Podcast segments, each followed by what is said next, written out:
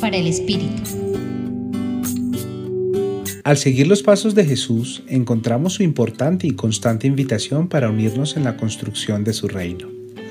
Hoy, en el Evangelio de San Lucas, Jesús nos ayuda a comprender que el reino de Dios comienza en lo sencillo, pequeño, escondido y modesto así como un diminuto granito de mostaza bien sembrado o una pequeñísima porción de levadura puesta en medio de gran cantidad de harina. Poco a poco va creciendo e impregnando con paciencia, esmero, amor, cuidado y persistencia hasta transformarlo todo y hacerlo fecundo.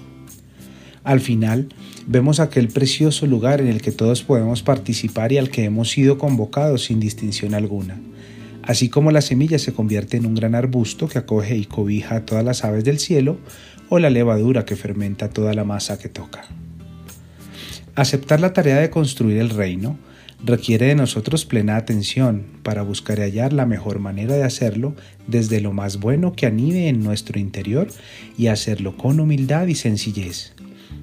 También ser conscientes de que no somos productos terminados, cada día habrá que darle forma, cultivando y cuidando más nuestra vida interior y nuestros dones, examinando qué debemos ajustar o mejorar y procurando de manera honesta y reposada la mejor versión de nosotros mismos. Esto nos permitirá ser mejores personas, capaces de acoger a los demás con verdadero amor, nutrir nuestras relaciones con los demás y el entorno e invitar a otros a unirse a esta bella misión para multiplicar Ahora te invito a orar un poco con esta pregunta. ¿Cómo nutres hoy tu vida para ayudar en la construcción del reino de Dios?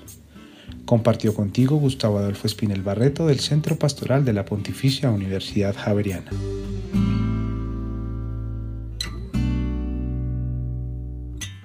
Escucha los bálsamos cada día entrando a la página web del Centro Pastoral y a javerianestereo.com.